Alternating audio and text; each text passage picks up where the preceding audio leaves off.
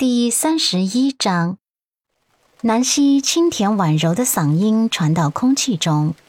世修哥，顾世修听到他的声音，忍不住的激动，一贯温润的嗓音里夹着几分颤音。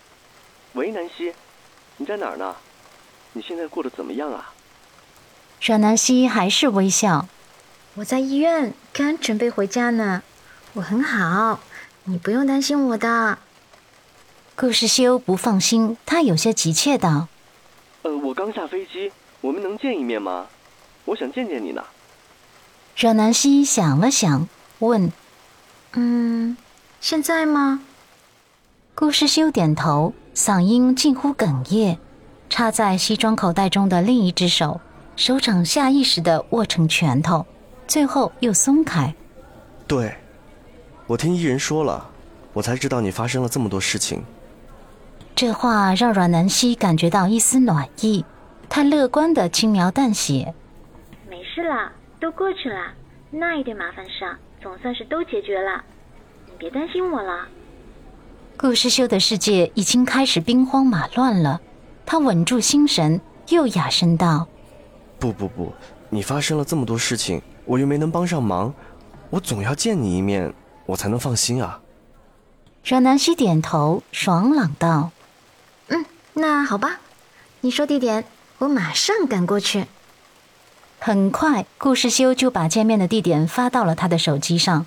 这下子，阮南希脱下了雨衣，打了一辆车回陆家。他可以不顾形象，大不了淋湿了衣服回家去换一套。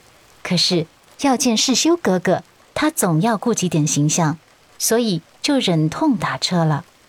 他在等车的时候。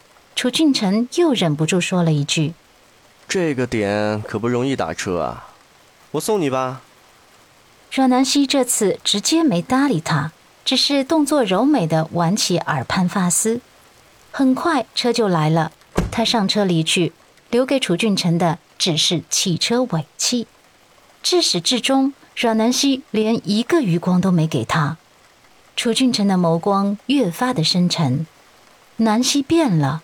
现在的南希，她的笑容可以轻易的给任何一个人，唯独不会给他楚俊辰。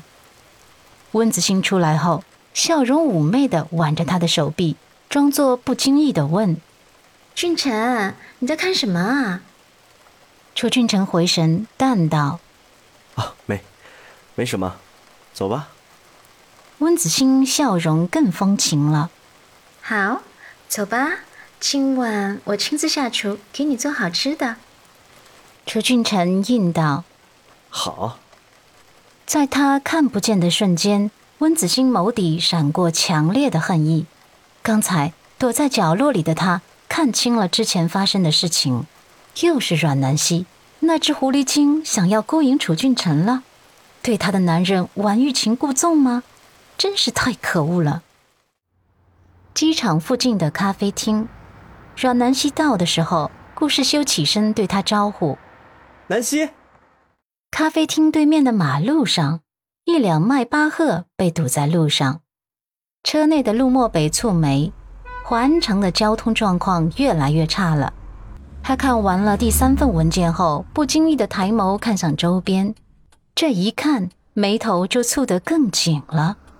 墨色的瞳仁也微微的收缩了一下，陆太太。这么巧，他怎么在这儿？他的视线在周遭扫视了几秒。